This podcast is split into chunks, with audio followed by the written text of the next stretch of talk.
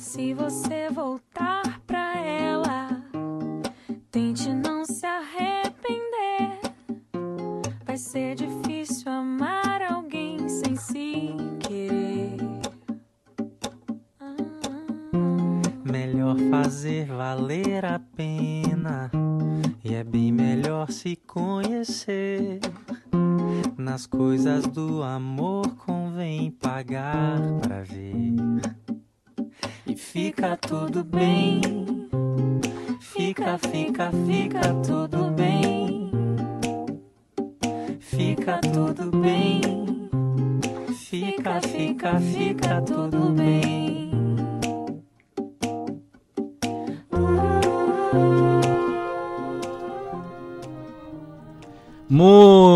boa tarde, 5 horas e 4 minutos, 13 graus aqui em Santa Maria. Está começando mais um radar na rodada aqui na Uni FM 107.9. A trilha aí que você ouviu de fundo é do Silva, ele que está completando 31 anos. A música Fica Tudo Bem que ele fez com a Anitta. Muito bem, o radar na rodada de hoje.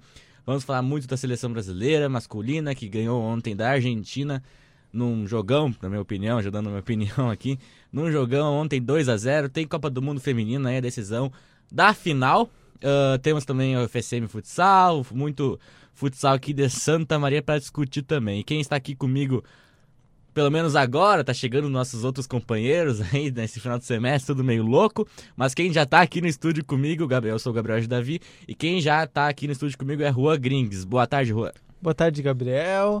Boa tarde, ouvintes. É isso, né? Um bom jogo ontem na Copa América. Olha, finalmente um jogo interessante nessa competição que tava bem, bem chata. E também, né? Tem o drama do FCM Futsal ontem à noite. Tem aí Mundial Feminino na reta final já. Enfim, tem muita coisa pra gente conversar hoje. E vamos começar falando do futsal, que ontem a UFSM Futsal, o time aqui da nossa universidade, perdeu para a Soeva 4 a 3. O detalhe é que o FSM Futsal estava ganhando de 3 a 1. Faltando, a, faltando um minuto e meio. Faltando um minuto e meio. Então o FSM aí tomou 3 gols em um minuto e meio no finalzinho do jogo e teve essa derrota bem amarga aí que uh, o pessoal vai se lembrar por muito tempo dessa derrota que estava o jogo na mão na, contra a Soeva, né, Rua? Rua que estava ontem lá no CDM pode contar um pouco mais da partida. Vai lá, Rua. Isso é, então.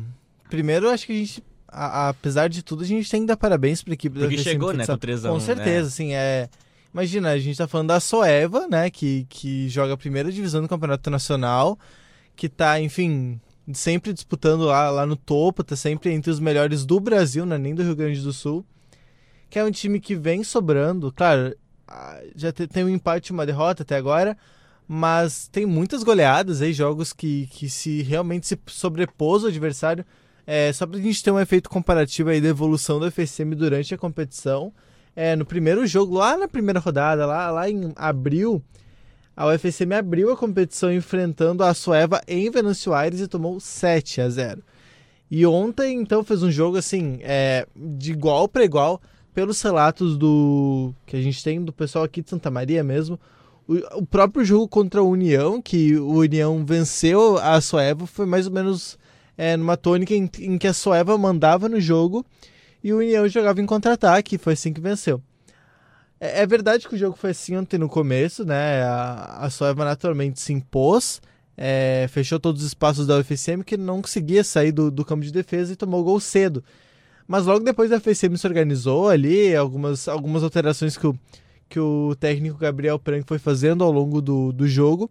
A UFSM foi entrando, entrando, entrando, empatou e, enfim, soube, soube muito bem segurar a pressão da Soiva, que era sim favorita, não tem nem discussão. Mas segurou, fez, fez 3 a 1 Mas é aquilo, né? É, é muito complicado fazer qualquer tipo de análise, porque a sensação que dá é que a Soeva, assim, é, pensou, vamos jogar? Vamos. Deu, e bastou, porque realmente foi o que se viu ali no, nos minutos finais foi algo que poucas vezes eu vi. É, acho que poucas vezes qualquer pessoa que esteve no, no Farrezão ontem viu. Foi um, um é, uma imposição técnica gigante da Soeva, né? E, e a UFSM talvez tenha sentido um pouco isso, que é natural, né? Inclusive, se pegar a média de idades dos dois atletas, é, é também a Soeva é mais experiente, então é natural que a UFSM sinta, né? Os, os guris sintam um pouco. E perdeu, né? Perdeu. Claro, se, se chegasse no. Antes do jogo, chegasse assim pra gente: olha, a UFSM perdeu de 4 a 3 ninguém ia ficar, eu acho, muito sentido, porque sabe da, é. da superioridade da Soeva, né? Mas é uma pena, né? Porque é uma vitória que ia ser excelente, né? Pra, pra UFSM. A UFSM, com isso, perde a sequência de vitórias que tinha. Mas o que não pode acontecer é se abater, né? Tem que, é. tem que continuar de cabeça erguida e, e seguir, porque ainda é líder do campeonato, né? E, e, tá aí, tá aí, tá aí brigando pela, pela ponta do campeonato. É, não vamos. Não é passar a, a mão na cabeça, assim, falar, mas temos que ressaltar que a FSM chegou faltando um minuto e meio 3 a 1 né? E isso contra a Soeva, a FSM do tamanho que a FSM é e o tamanho que a Soeva é, é um feito memorável, assim. E daí acabou que no finalzinho ali faltou perna, talvez, ou como o Rua falou, a Sueva botou a cabeça no lugar e falou: vamos jogar, vamos jogar futsal, vamos jogar futsal. E acabou fazendo os três últimos gols ali no finalzinho, né? O FSM está em primeiro lugar com 21 pontos em 9 jogos, já a Sueva sai segundo com 19 em 8 jogos. Joga então, hoje, pelo né? aproveitamento, a Sueva está em primeiro lugar, né? Que tem 79%, o FSM tem 70% e 7. Mas, à medida de comparação, né, a FSM tem o mesmo número de jogos da SAF e tá quatro pontos na frente, né? Então a, a FSM é tá considerada, tá... né? É, em tese é superior, é Conti... maior, né? Que... É, a FSM continua bem na competição e teve sete vitórias consecutivas. Ontem perdeu essa sequência contra a Sueva que tem a FSM tem sete, tem nove jogos, sete vitórias e duas derrotas, duas derrotas contra a Sueva. Quem chegou aqui nos estúdios foi do Rodrigo Arão. Boa tarde, Rodrigo. Tudo bom? Boa tarde, Gabriel. Boa tarde, Juan. Né? Então, chegando aí para o segmento do programa. Quer comentar uma coisa do FSM Futsal, essa derrota de ontem, sequência do campeonato? É, é complicado, né? Porque. Mas aí a gente vê, se a gente for, como você estava analisando, né? 4x3, o primeiro jogo foi 7x0 para a Sueva, é. né? Então, é, ver como é que é, a, a, a, Federal tá, tá se desempenhando um bom papel, acho que até acima de, da expectativa de qualquer um aqui. Eu acho que qualquer um, né? que na hora que começou a temporada a gente sabe que é difícil para quem estava vindo da série bronze, né, para jogar a, a, a Ouro, que é, unifica todas as, unificou todas as séries. A gente não esperava que o FSM fosse tão bem, o FSM competindo todos os jogos. É claro que assim, mesmo até nas vitórias, teve alguns jogos que o FSM não foi tão bem, mas a, a, a, o nível de, de competitividade da, da Federal tá muito bom. E mesmo a gente, tipo, mesmo tendo perdido, né? Tem a, a, impressão de que competiu até o final e isso uhum. pro, pro segmento, é, se for mata-mata, é importante. dá sinal que, que pode brigar pau a pau com qualquer time do campeonato. Se fez isso contra a Soeva, Exatamente. é óbvio que pode contra qualquer outra equipe que é, todas são abaixo da Soeva. É, do grupo B ali, não tem um, algum time o que Parobé, seja... né? O, o é. Parobé que é, que é considerado time profissional também, uhum. os outros são uhum. todos semi-profissionais ou amadores, né? Mas o Parobé, que é outro time profissional, eu acho que estava na série prata, até hum, essa fusão toda sim. que teve. Então, Parobé e a Soeva, em tese, são os times mais, mais de ponta entre todos. É, a Sueva joga hoje, quando o Rua tava falando ali, contra o La Máquina, lá em São Cepé. Então, a sequência de jogos aí da Sueva, como ela tá jogando a série, a série Liga Nacional, né? A primeira divisão do futsal brasileiro, né? Então, essa sequência de jogos é bem complicada para a Soeva. Então, hoje, La Máquina e a Soeva aí torcendo. Vamos torcer bastante pro La Máquina aí, que a Soeva perca para eles e a FSM continue em primeiro lugar do grupo.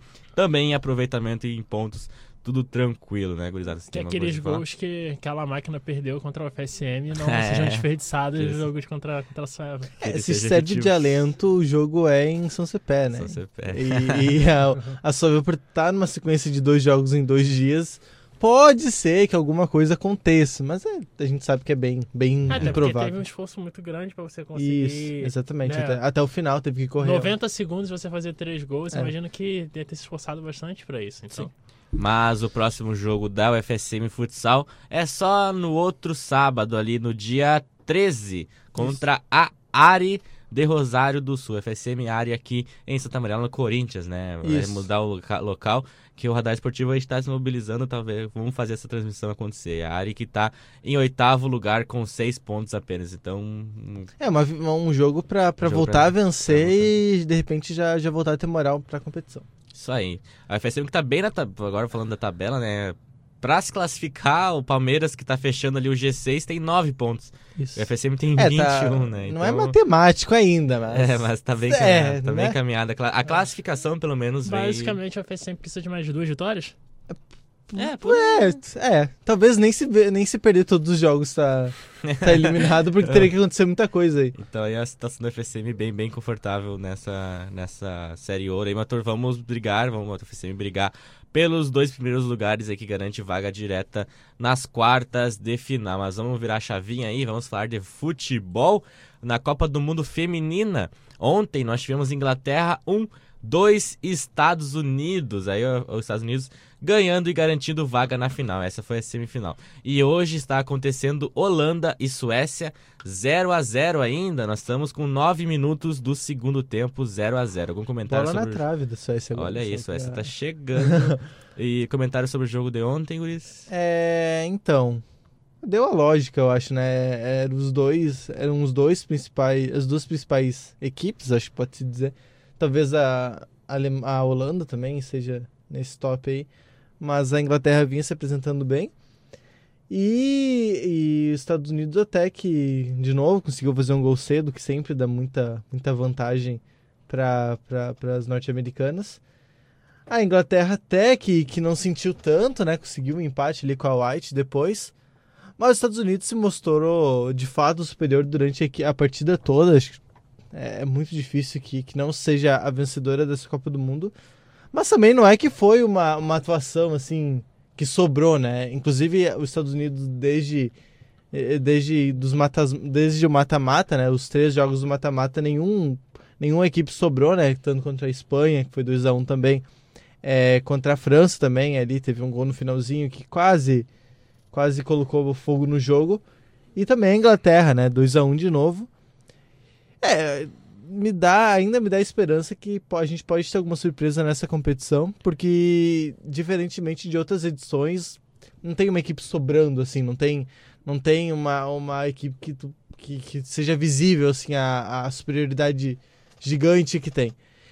Eu, bom, é. É, tanto que teve e- pênalti ali, né, pra Inglaterra no Isso, a finalzinho, Inglaterra aos perdeu 37, pênalti, né? a Inglaterra teve, criou algumas oportunidades. Ali, vai, vai pra prorrogação, provavelmente. Eu- eu acho outra que- história, né? que teve alguma, algumas individualidades da Inglaterra que não funcionaram, funcionaram tipo a, a Paris, que joga pelo lado direito ali, que é considerada uma das melhores jogadoras do mundo, é, não foi bem, não, não, não conseguiu é, criar oportunidades para a equipe. É, a lateral direita também, a. Fugiu o nome. É, a- é uma. A lateral direita, esqueci o nome dela. A bronze? A Bronze, isso. É, também não, não fez grande partida, até sofreu bastante com as investidas lá pelo lado esquerdo. E a White teve um gol anulado também no segundo tempo. E eu acho que, que a Inglaterra melhorou muito depois que a Kirby entrou, na verdade. É nítido, assim, já que a Inglaterra não conseguia funcionar pelos lados, porque as pontas não, não faziam uma boa partida. No momento que entrou a Kirby, que é uma jogadora que, que é mais centralizada, que ela é um pouco mais criativa, a Inglaterra voltou a criar pelo meio e criou oportunidades. Aí que saiu o gol anulado por muito pouco da White. Teve o pênalti também, que, que nasce numa jogada da Kirby também. Então, é, acho que foi por pouco, assim. É, se, se a gente espera emoção nas finais, na final eu acho que, que é por aí. É, tá, tá aberto, assim. Os Estados Unidos acima, mas não por tanto, assim, como, como parecia ser na fase de grupos. É, exatamente. E aí tem a questão da. No caso, por exemplo, dos Estados Unidos, né? Que era reconhecer, por exemplo, a maior força da Inglaterra, que seria esse jogo pelo lado. Né? E aí um dos motivos, por exemplo, foi a, foi a rap não ir pro banco, né? Isso. A rap não ir pro banco pra, pra press foi... é, o grande motivo foi a recomposição e, e a press jogou muito bem, a, a parte defensiva da press foi, foi muito bem feita, né? E aí tem essa coisa da dificuldade que a Inglaterra teve de jogar pelo lado e aí ter que testar alternativas durante o jogo, ter que se ajustar durante o jogo, né? Méritos para os Estados Unidos, assim. Acho que a gente, até pelo, por exemplo, pelo, pelo 3 a 0 do primeiro jogo, né? E aí por pelo, pelos Estados Unidos ter, é, é, naturalmente, em todos os ciclos, é, jogar um, um nível de futebol muito alto, a gente espera que, que, que os Estados Unidos chegue e demonstre uma, um nível de excelência. É um debate parecido, por exemplo, quando a gente fala de, sei lá, da seleção brasileira no seleção brasileira masculina, por exemplo, na Copa América. A gente espera um nível de excelência todo jogo que, nos dois casos, até não está vindo, mas que os jogos acabam até sendo vencidos, assim, né? E a impressão que se tinha é que o lado dos Estados Unidos. E, é, por exemplo, que é uma coisa interessante, é que mesmo os Estados Unidos sendo tão forte, é, os Estados Unidos tinha 8% de chance de ser campeão, baseado no lado da chave que entrou na, nas oitavas de final. Porque tinha a chance de pegar a França, tinha uma chance Era- pequena era de pegar o. Muito pesado aquele é, lado ali. tinha né? uma chance de pegar, por exemplo, o Brasil, se o Brasil passasse pela França. Sim. Tinha a chance de pegar a, a, a Inglaterra, que é considerada a terceira melhor seleção do, do, do campeonato. Fez um, fez um ciclo bem, bem interessante. O trabalho do, do, do Finevo está sendo bem, é, é, bem feito pela, na seleção inglesa. E pegou os três mais difíceis da chave e a impressão que se tem é que o outro lado era mais fraco. Então, logicamente, era assim, a última grande chance dos Estados Unidos de ser eliminado foi no dia de ontem. É claro que futebol é imprevisível e coisas podem acontecer, mas é, o pior já passou para a seleção americana a nível de dificuldade de tabela, né? já derrotou as seleções mais fortes do campeonato e agora é esperar é, quem do outro lado da chave, se Suécia ou, ou Holanda, quem que vai jogar a final. Se eu não me engano, se a Holanda passar, seria uma final inédita para a Cê, é que a Holanda nunca, nunca chegou. é, na verdade, é a segunda edição que a Holanda participa. a última foi em 2015 e ela caiu nas, nas, nas oitavas de final, inclusive pro Japão, que foi quem ela enfrentou nas oitavas esse ano e passou. É, então já é tá bom fazendo ver, né? história, né? Seria. Já, já, já é estreante na É bom semifinal. ver por algumas exemplo. seleções que têm um histórico de excelência no masculino começando a transferir isso pro feminino. Você acha que a Itália, por exemplo, é porque pegou um grupo complicado, mas a Itália acho que até conseguiu passar na, na frente do Brasil, se eu não me engano. Sim, e, e- foi, foi e era, uma, e era uma seleção que há poucos, an há poucos anos atrás não tinha expressão no, no, no futebol feminino. Você começa a ver isso, por exemplo, com a, com, a, com a Holanda, você começa a ver uma mudança, né? Porque tinha alguns países, por exemplo, que entraram cedo nessa, como, por exemplo, sei lá, a Noruega, mas que não era propriamente uma, uma- uma- que no masculino não era lá tão forte assim, apesar de...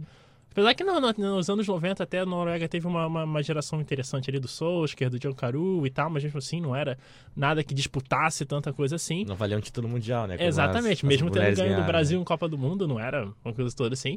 E a Noruega era, por exemplo, uma excelência e agora já transfere algumas das forças tradicionais do masculino começam a mostrar seu potencial, mostrar o seu, seu valor também. A, a Espanha feminino. também, né? Exatamente. A Espanha que tem, enfim, a Espanha imagino que vai crescer mais ainda com o Real Madrid que vai começar a colocar mais dinheiro no futebol feminino. Sim, agora... Então é uma tendência, né? E é importante que isso aconteça, assim, é. Apesar das resistências do, do, do Pérez, provavelmente o Real Madrid vai É porque, porque é um na- caminho, é um caminho inevitável, eu acho, né? Acho que já é, foi, assim, é. o, o, evento midiático que tá sendo essa Copa do Mundo Feminina jamais visto, assim, com tanta audiência, acho que é um caminho inevitável, já que os times, é, se não vai pelo lado da, de ser bonzinhos, de, de começar a investir no futebol feminino, vai pela lógica comercial, né? Que, que é uma coisa que cada vez mais começa a dar dinheiro. A, a Champions League, a final da Champions League já foi, por exemplo, ver, ah, o Champions League, Champions League feminina já foi transmitida no Brasil, né? Já tá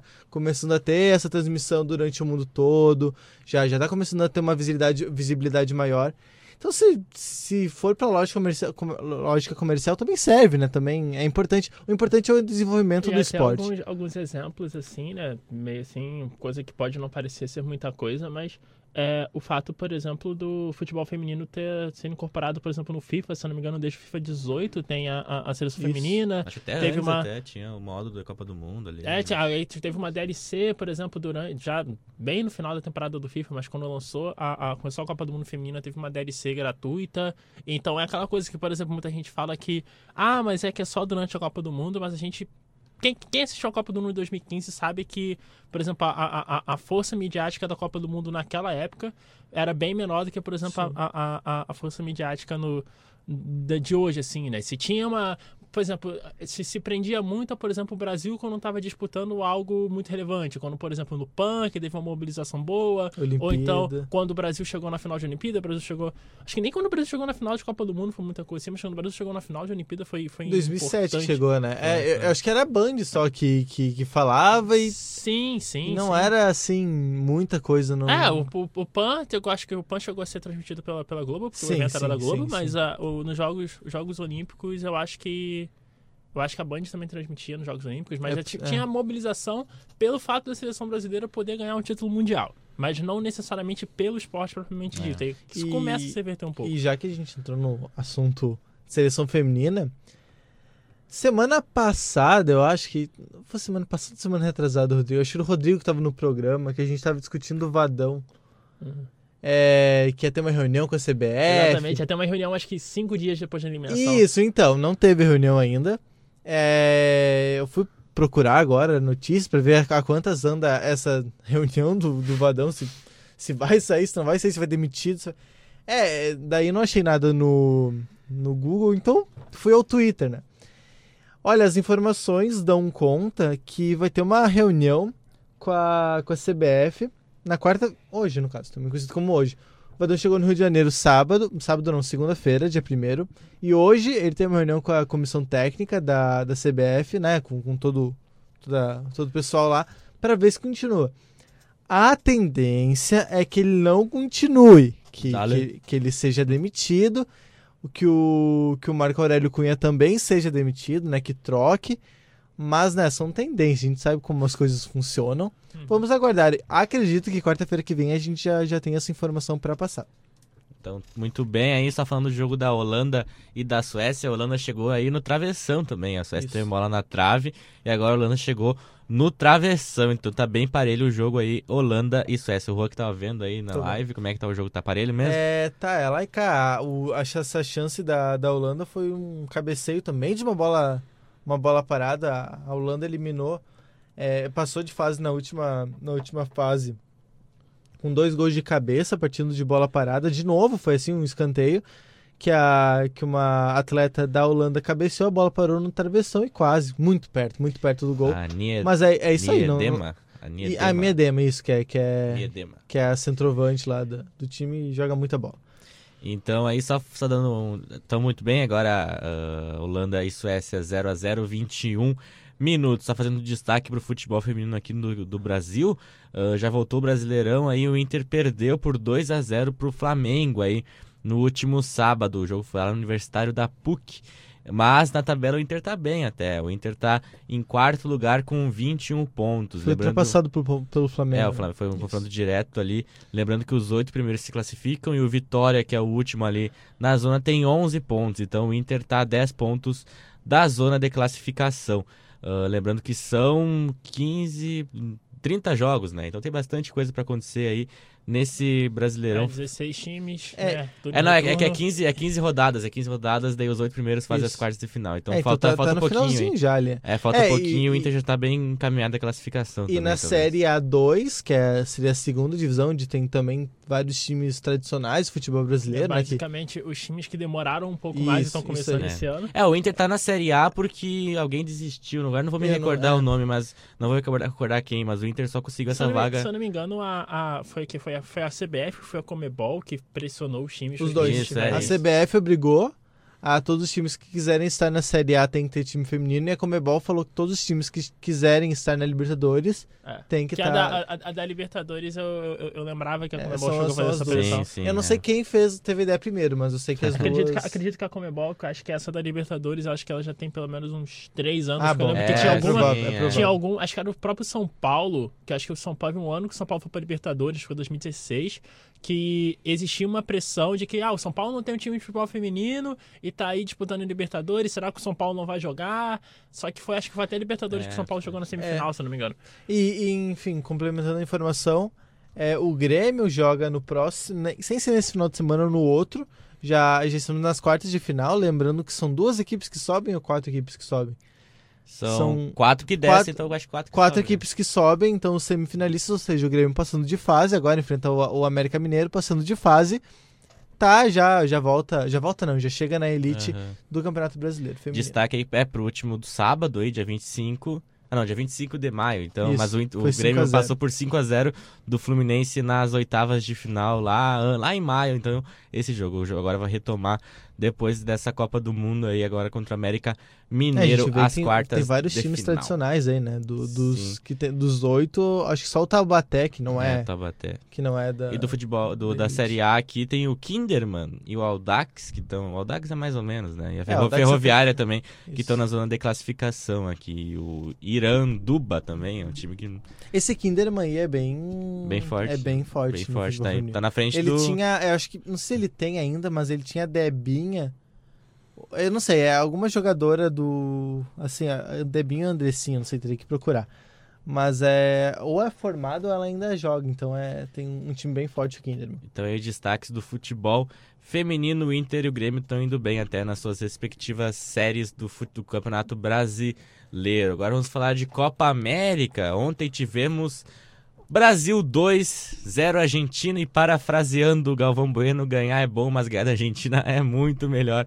Como diz o nosso querido. Querido, eu gosto do Galvão Bueno, acho que Eu gosto também do Galvão, mais. cara. E ontem, com gols do Firmino, do Coutinho, do Jesus, o primeiro gol, né? E o Firmino fez o segundo gol o Brasil garantiu vaga na final da Copa América. E o que vocês têm a me dizer sobre o jogo? É tão difícil Jesus fazer gol que até quando ele faz a gente se atrapalha e dizer que ele fez. É. Ah, assim, é. Olha!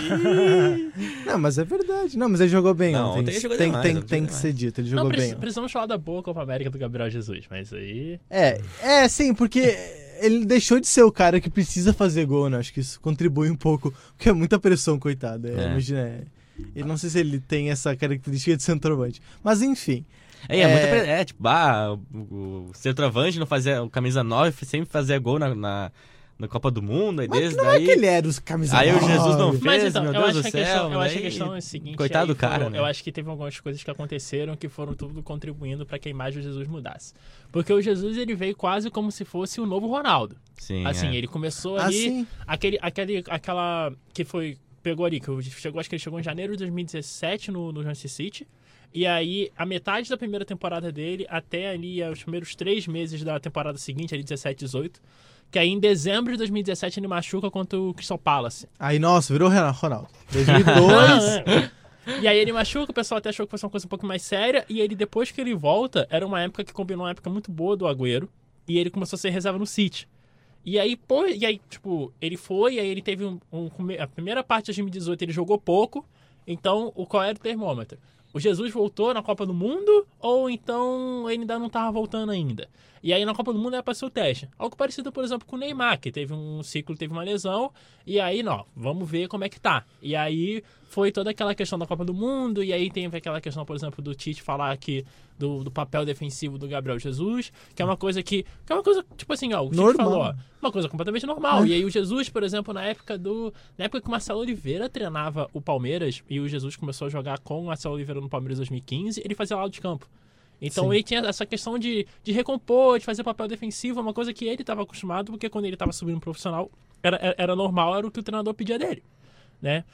E aí o que aconteceu? As pessoas levaram isso como assim, ah, é o volante que joga de 9, meu volante usa 9. É. e aí tinha também a pressão de que tinha que botar o, o, Firmino, porque o Firmino vinha bem do banco, e aí como o Brasil... É que a solução sempre tá no banco, né? Aí, aí, é. agora o Firmino não tava tão bem. Ah, bota o Jesus de volta, e bota o Jesus sabe, E a gente sabe todo o processo de negação que acontece com uma seleção quando a seleção perde a Copa do Mundo. Então, a imagem do, a imagem do Jesus ela, ela cai bastante depois daquele dezembro de 2017.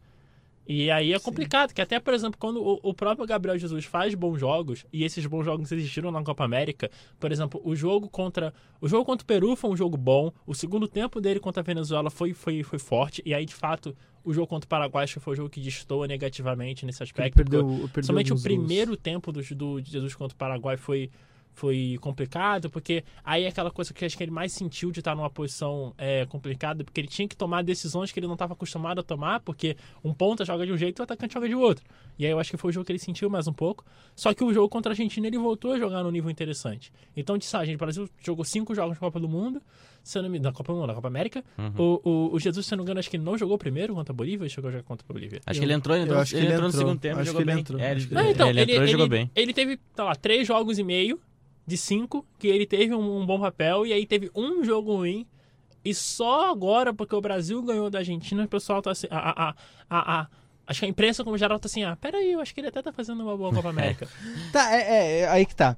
É, só um adendo: o radar na rodada previu que o jogo contra a Argentina ia ser mais fácil que o jogo contra o Paraguai. Isso é verdade. A gente falou aqui.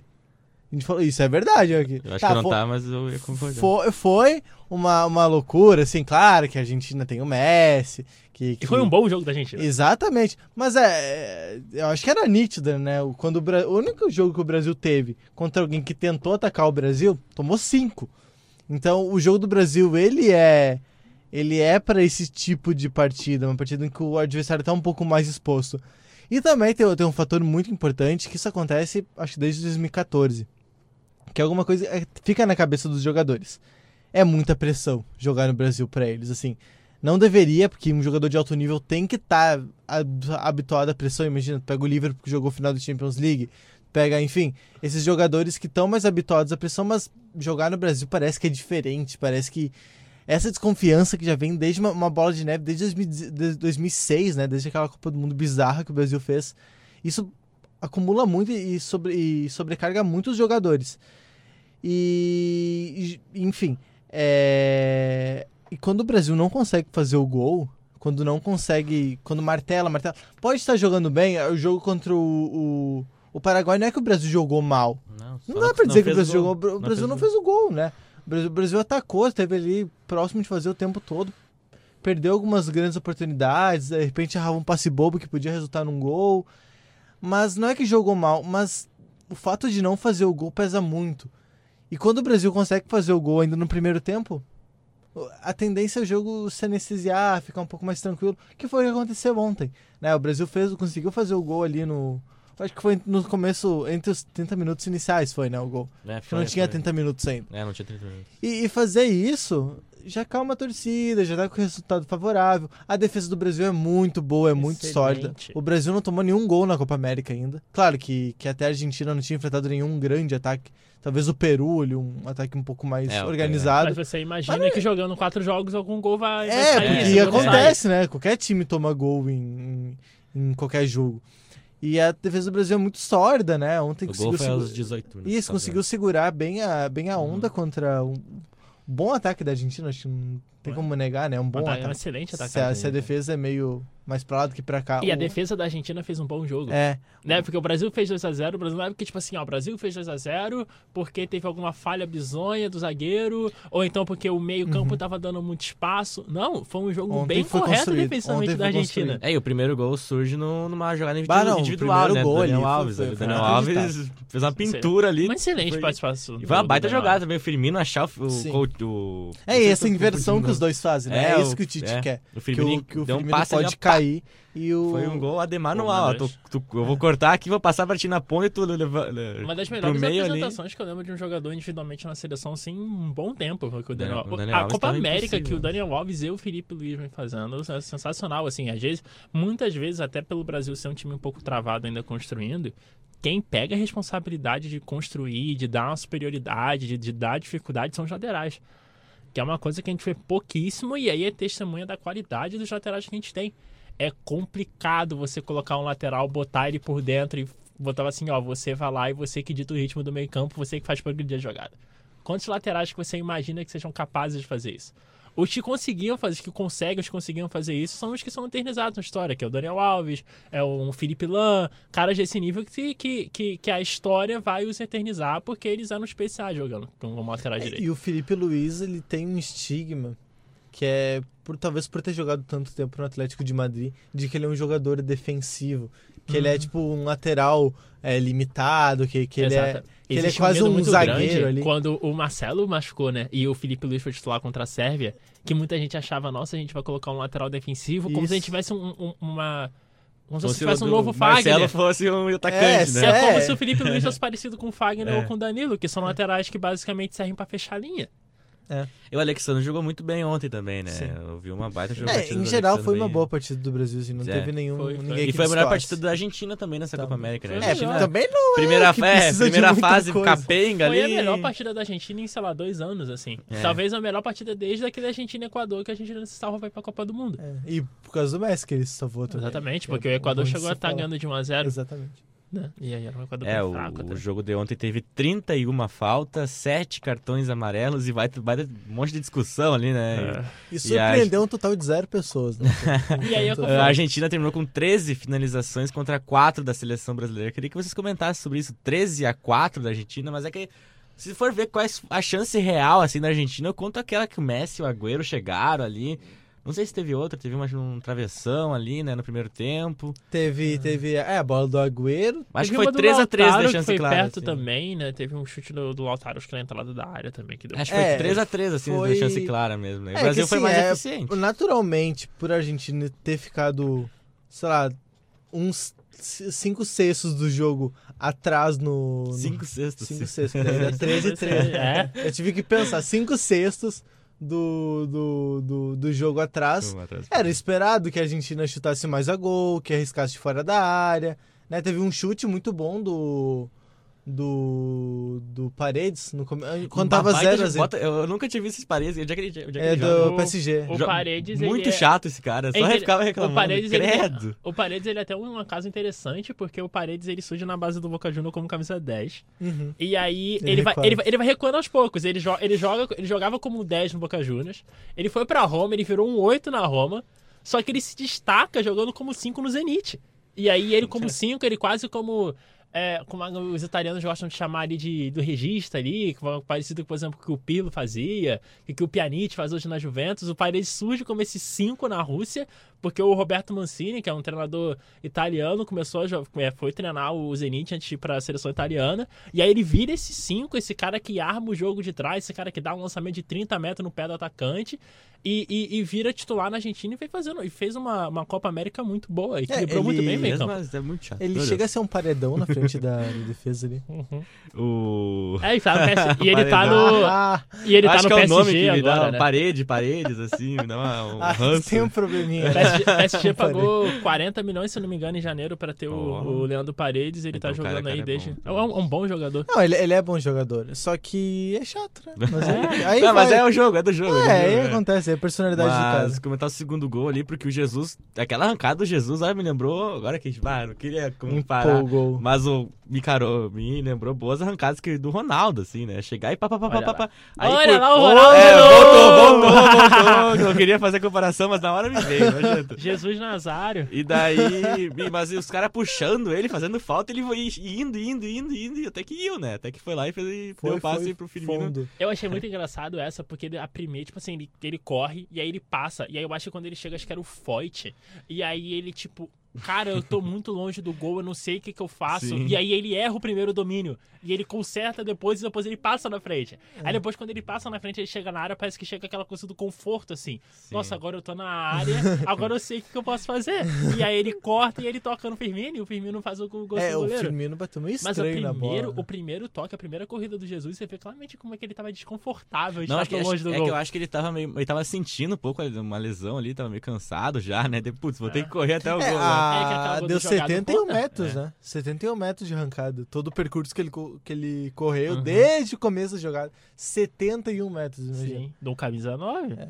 Né, E aquela coisa também que eu falei, que às vezes o jogador, quando ele tá, quando ele joga mais distante, dependendo de onde ele tá no campo, ele não ele, ele demora um pouco pra ele se acostumar do que ele tá fazendo, porque é um outro tipo de decisão. A cabeça trabalha de um jeito Sim, diferente. sim. É, e pela esquerda também, né? É, Foi e Jesus. Eu, eu acho que nesse lance Jesus até deu mais sorte do que juiz, até ele chegar na área. É. Depois que ele chegou na área, totais méritos dele, uma tranquilidade muito boa de cortar, de esperar, ver que o Firmino tava no lado. A gente que assiste o Campeonato Brasileiro, torcedor do Inter que tá acostumado com um tal de William Potts, que assim, vê o William Potts arrancando. parou! Não, a gente tava no Ronaldo. Estava no Ronaldo. olha, olha o que que tá virando esse programa aqui, pelo amor de Deus. Pois é, não, o Grêmio teve o Michael Suel, o Marinho. Fernandinho, Então- Fernandinho, Fernandinho. Fernandinho é bom. Exatamente, Fernandinho. Fernandinho fez um golaço. Fernandinho fez um golaço dias na China na agora. China, é. Mas é, e aí depois ele achou o Firmino e foi, foi um gol e foi uma atuação super segura do, do Brasil. E agora não tem como. é, a pressão vai ser agora. A Copa América virou a obrigação, porque. O torcedor. Assim, a gente, assim, a gente a gente tem aquela coisa do torcedor e muitas vezes a gente acha que o torcedor reclama sem motivo. E, e o ambiente que cerca a seleção brasileira é muito tóxico. Acho que é porque o que acontece também? Aí teve aquela questão do. a gente teve uma exceção histórica que a gente acha que é regra, que foi aquele ciclo da Copa de 2006.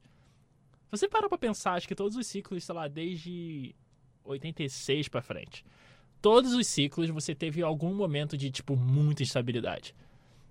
Teve o ciclo de 90 que foi todo, todo errado. Ah, é. 94 quase não entra 94 na Copa. também, Exato, teve Falcão ali, 98 né? a 2012, o Brasil teve três treinadores. O Brasil, termi- o Brasil demitiu o treinador no meio de Olimpíada.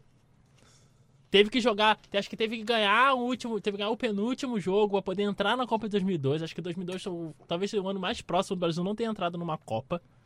É.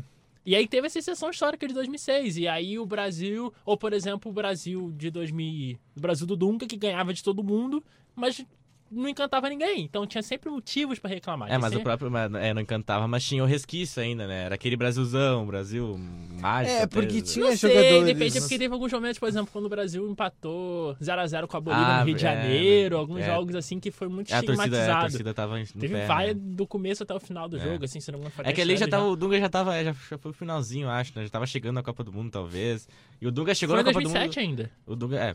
Esse Dunga- Brasil e Bolívia foi bem no Então, começo da eliminatória. é, eu acho que o ciclo 2007-2010, pensando aqui, não foi tão. Foi um assim, ciclo muito bom, mas mesmo assim não foi um ciclo que, É, que teve uma aceitação por Porque se for pensar É, assim, ó, é. foi campeão da Copa América 2007. E com uma seleção Uhum. bem, Bem, bem, alterna- fraca bem alternativa. Mineiro, Foi campeão da Josué. Copa das Confederações, que a gente sabe que não vale de nada, mas é, é alguma coisa. E na Copa de 2010 não foi mal. Convenhamos, não foi mal. É. É, pegou a Holanda ali, que era um time que era melhor que o Brasil. O Brasil Uhum. jogou muito bem o Que primeiro merecia tempo. aquela Copa do Mundo. E, e perdeu ali num, num jogo, nos, nos gols E foi, a seleção, aleatórios. e foi a seleção que talvez tenha jogado a melhor Copa, no caso da É. Holanda. A Holanda fez uma Copa É, muito pra boa. mim merecia aquele título. Sei É. lá. Mas enfim, é questões antigas. Não, mas é que a Espanha também, né? É, Olha que mas é que a questão, a questão é que quando, por exemplo, o, o, o Juan disse que a que ah, é muita pressão de jogar no Brasil, eu acho que o Brasil ele é naturalmente é naturalmente tóxico. Existem registros Sim, é Existem muito... registros de, por exemplo, de um ano antes da Copa de 70, o Brasil com 0 a 0 no primeiro tempo e o Maracanã com 200 mil pessoas, todo mundo vaiando o jogo. Falando, É, essa seleção não tem né, condição É de a ganhar uma do, Copa do do Mundo. amendoim, né, que fala. É complicado. É que o brasileiro não gosta de ver o esporte, gosta de vencer, né? Então, É. então é aquela coisa do. É, foi sempre assim. Só que a nossa geração. O que, que aconteceu? A nossa nossa geração. Ela Tudo- pegou essa de 2006 e foi a última época que, por exemplo, o, o, o Brasil jogava quase sempre no Brasil. E aí teve, por Ah. exemplo, um jogo que foi muito emblemático, foi um Brasil e Chile, que foi, acho que foi um 4 a 0 no Serra Dourada, que foi o jogo que a Nike gravou pra fazer o comercial do Joga Bonito. Ah. Que é ter todo o imaginário em cima do Mano. Joga Bonito na época, foi Sim. feito baseado naquele 4 a 0 do Brasil e Chile. Então a gente tem essa imagem. E a gente acha que era assim sempre. Mas na verdade, quase sempre não foi assim. Então tem essa coisa do sempre foi tóxico, sempre foi complicado jogar aqui. E aí, como, como a gente já não tá mais acostumado a ver o Brasil jogando aqui, quando joga é pior ainda. Porque teve o afastamento, e aí é o afastamento que acontece com todas as seleções da América do Sul. Todas, o Brasil, a Argentina vai jogar na Inglaterra, o Peru vai jogar nos Estados Unidos, todo mundo joga fora. A não ser que seja eliminatória, porque é data obrigatória você jogar no país. Ou algum jogo... Enfim, tem que... Ou preparação de Copa É, América. preparação de Teve, a... Teve um jogo em 2014 que o Brasil jogou. Ah, foi no pré-copa, né? Foi na. Arena até que o, Grêmio... que o... o Brasil jogou na Arena do Grêmio também. Exatamente. Então é, é sempre. É, sempre jogos assim, Que, preparatórios é- que é uma pra discussão competições. também, que eu acho que é bem pertinente de, de por que não jogar no Brasil, né? Por que É. tão distante assim? É, é, Sim, peraí, sim. jogar em um. O Brasil joga mais em um Wembley do que no Maracanã? É. Né? Como assim? Peraí, tem, tem coisa errada. O Brasil mas no aí acho último ano, acho que fez uns, nos últimos dois anos, fez três jogos no Enfield, É, por exemplo. É, e, e daí quando. E são amistosos assim que. É, e aí? É. Né? É, ainda mais agora com a Liga das Nações lá, né? É, agora complicou de vez, mas ainda dá pra achar coisa melhor que. É. Sei lá, Algum- quem? Zâmbia. Quem é Zâmbia? Não sei quem é Zâmbia. Quem é Pois Zâmbia? é. Não, o Brasil quando jogou na, na, na África do Sul pra 2010, jogando contra Zimbábue. Zimbábue. É, eu lembro dessa vistosa contra o Zimbábue. Mas, muito bem, a Argentina agora joga sábado, às 4 horas lá na Arena Corinthians, a disputa pelo terceiro lugar. E o Brasilzão joga no Maracanã às 5 Finalmente! horas às 5 horas da tarde, Brasil. E aí o jogo de hoje, que vamos comentar aqui, Chile e Peru, vai ser na Arena do Grêmio aqui no nosso Rio Grande do Sul, em Porto Alegre, hoje às 9h30 da noite. O que esperar desse jogo? Eu, sei lá, eu, eu tô achando só muito bizarro se for Brasil e Peru na final de novo. Então, Porque o Brasil tocou 5 no Peru na, na fase de grupo. E daí vai dar isso na final de novo. Bom, enfim, mas É. eu, eu acho que dá Chile, na verdade. a, ma- a, maior, a maior rivalidade que ninguém conhece, Chile e Peru. Chile e Peru, pra eles, pra eles é tão importante quanto o Brasil e a Argentina pra gente, é? né? Sim. Chile e Peru é uma, é uma rivalidade bem grande e até porque, historicamente, eram seleções que eram mais ou menos equiparadas até o Chile dar um salto de geração. Ah, faz Que aí o salto de geração do Peru acabou sendo até um pouco depois, mas mesmo assim ainda, ainda é um pouco E que pior do que também o não Chile. foi aquele salto de Mas geração. aí é tudo questão, é tudo questão de perspectiva. Porque a gente está acostumado com o Peru em nono na, na eliminatória. E o Peru vai jogar uma Copa do Mundo pela primeira vez em 40 anos. Então, assim, ele- o, o salto geracional ele existiu. Só E- que não é, tipo, tão grande quanto o do Chile, porque o do Chile Exatamente. ganhou a Copa América, ganhou. É. Enfim, é. Mas é que também o ponto de partida do Chile, ele é um pouco, um pouco mais alto. Mais alto. né? Porque, tipo, teve aquela geração dos anos 90. E aí teve um bom time do Bielsa, que foi aquele que começou tudo, que era uma, que era uma mesclazinha, que tinha um jogador tipo o Davi Suaço, aí tinha, sei lá, o Sanches com 18 anos. Por exemplo, o Chile que pegou o Brasil nas oitavas da Copa, da, da Copa do Mundo. Copa do Mundo.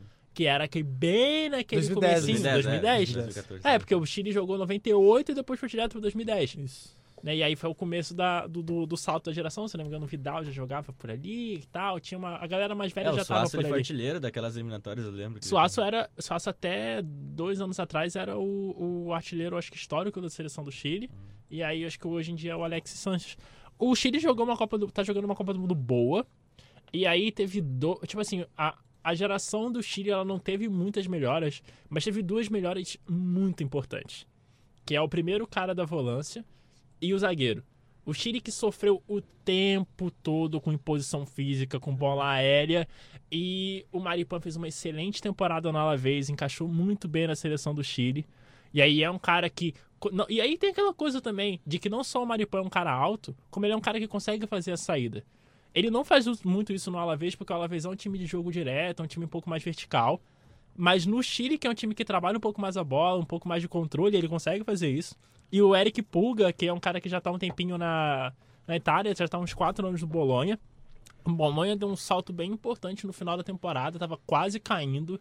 E o Pulga foi um dos caras que virou um pouco a chave, jogou muito bem a segunda metade da temporada na Itália. E é esse primeiro volante do passe, primeiro volante que consegue fazer esse controle. E é um cara muito alto, então ele também consegue Fa- na fez gol de cabeça física. já na, na É. Copa América. E aí é interessante, por exemplo, que o Chile é um time que o Chile do Rueda é um time que consegue consegue pressionar bem, ter a intensidade física com o Vidal ali na frente incomodando o zagueiro, incomodando o primeiro volante, o Pulga ganhando uma bola aérea, mas é um time que quando ganha essa bola, você tem três caras com muita qualidade. Você tem o Vidal na chegada, você tem o Arangues organizando e você tem o Pulga no primeiro passe. E aí você consegue colocar em posição para caras como Vargas, caras como, como o, o, o Sanches, iniciar jogadas, ter um contra um. Então, assim, é um time. Um Chile mais equilibrado do que a gente acostumava ver. Né? É um pouco diferente do Chile do, do, do São Paulo e tal, até porque o São Paulo era mais pressão, era um time mais intenso, mas é um time que conseguiu se reinventar, porque mesmo que não tenha uma geração muito boa, teve alguns jogadores pontuais ali que melhoraram bem o nível da seleção e, e é favorito contra o Peru, vem fazendo uma Copa América bem consistente. Não teve grandes jogos, mas, Mas eliminar a Colômbia ali foi É, um feito bem interessante. mas foi né? consistente, foi consistente em todos, assim. É um, o Chile, você hoje dentro da Copa América você já, já espera mais ou menos como é que o Chile vai jogar e dentro daquilo que se espera do Chile, acredito que seja suficiente para ganhar do, da seleção peruana. É, mas eu acho que não o suficiente para vencer a Copa América. Diferente do que aconteceu em 2015, 2016, que os próprios jogadores viviam de viviam em boa fase, o Vidal vinha bem, o Alexis Sanches vinha bem, o Vargas também não não estava tão tão escondido como está hoje, é, num cenário, eu digo, num nível de futebol. É, o, o Sanches, que não tá muito estranho no, no United esse ano, jogando bem na, na Copa América, né? Jogando surpreendentemente bem até, talvez. O Vidal também, que, que mesmo que às vezes titular do Barcelona também, nada é comparado àquele Vidal da Juventus, enfim. Então, é, são alguns acréscimos aí, jogadores que, que voltaram ao seu alto nível também, talvez em função do baixo nível da Copa América, né? Os adversários são naturalmente é mais frágeis.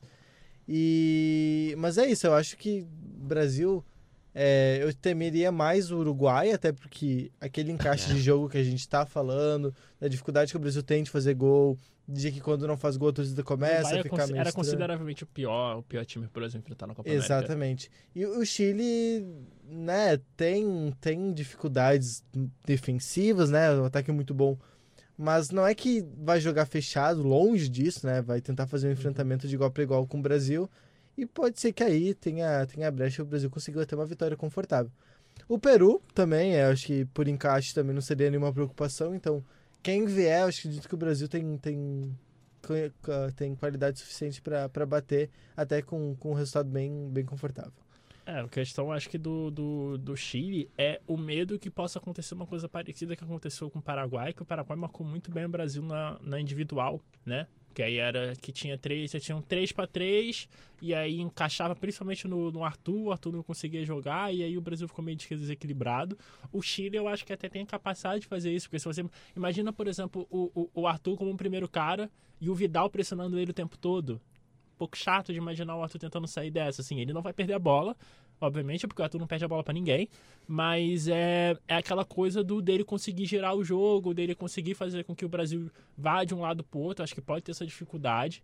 Que aí, por exemplo, contra o Peru não tem, até porque o, o, os jogadores que o Peru usa, por exemplo, sei lá, o Yotun, o Tapia, são, não, não são caras que, assim, que defensivamente, assim, caras que sem a bola possam dar muito estrago. Né? Então, assim, o Chile tem um pouco dessa, dessa preocupação, mas é aquela, é um time que vive de pressionar e o Brasil é um time que é bom sendo de pressão. É um time que, quando tem campo para jogar, quando tem campo para acelerar, é, é, é, a melhor Quando passa Brasil. da primeira linha ali, Sim. até por ter o Everton e o Gabriel Jesus, é, que são jogadores mais rápidos, tem essa facilidade do um para um, né? No momento que, que chega na individual, eles tendem Como a Como aconteceu contra a Argentina, e Isso. mesmo a Argentina pressionando bem, mesmo a Argentina fazendo, fazendo dela defensivamente, as chances acontecem porque o, o é, é, um tipo de jogo que o Brasil é muito bom. E toda vez que o Brasil tem campo para acelerar, é, o Brasil dá trabalho. E o que dá muita segurança é, é a defensiva brasileira também, né? Exatamente. A gente sabe que mesmo que os gols talvez não saiam com tanta facilidade, as pontas vão ser seguras lá. Eu lá imagino atrás, que né? ninguém no meio do, do, do Chile, é, nenhum atacante possa incomodar muito os complicado, muito complicado. Tem que ver essa questão do Marquinhos, que saiu lesionado, né? Não sei se Sim. ele volta, mas é, mesmo se for o Miranda. Né?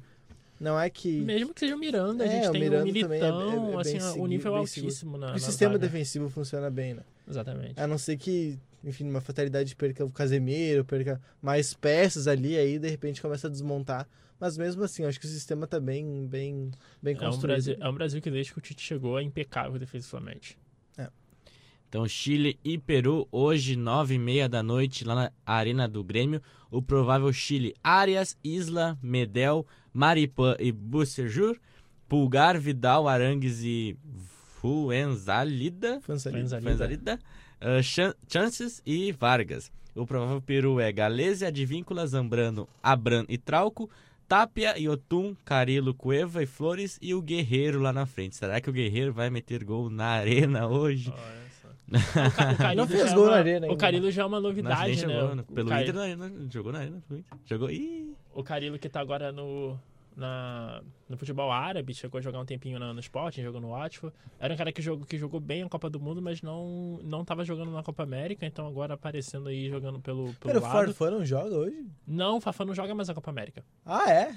O Fafá machucou o joelho contra o... É, contra o Brasil até, É verdade. Bah, e aí, é, isso, o... é, isso é complicado. É, o Fafã que, o, o Fafã que tá é, na... Ainda joga muito bem na, na seleção peruana, até, até bem na na Rússia também, e o, o, o Carrilho agora, o Carrilho ganhando oportunidade, jogando no, no lugar do Fafão. Acho que essa é a, é, é a mudança, né, do seleção peruana. A seleção peruana, que assim, ah, ele tomou cinco do Brasil, por exemplo, mas fez um bom jogo ofensivo.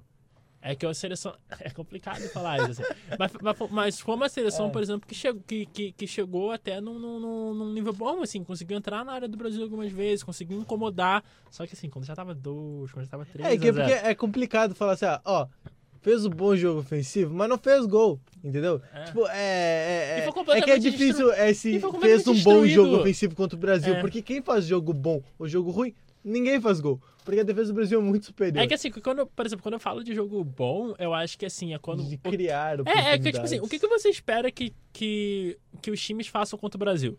Se você faz um pouco mais do que aquilo que se espera, pode é um ser bom. considerado um bom jogo. Mesmo foi um excelente jogo.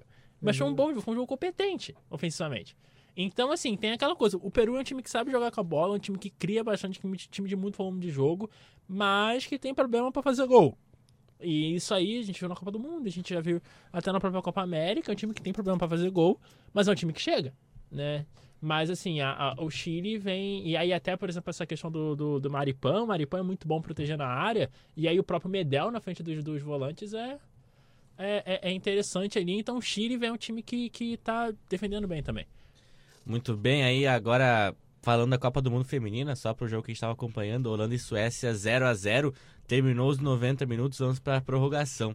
A gente tem aqui uma impressão de quem estava vendo o jogo lá no estádio da Amanda Kesselman, que é do Globo Esporte aqui. Independente do resultado, vai ser bem difícil alguém bater de frente com os Estados Unidos depois do que vimos ontem e hoje. Sensação, apenas impressão, de que tivemos a final antecipada já. Aliás, a chave do lado de lá onde esteve o Brasil estava bem mais forte. Que a gente estava comentando, né? Que a chave do lado do, do Brasil, da França, dos Estados Unidos estava bem mais forte, mas vamos ter aí o, o confronto decidido da final da Copa do Mundo Feminina vai ser na prorrogação.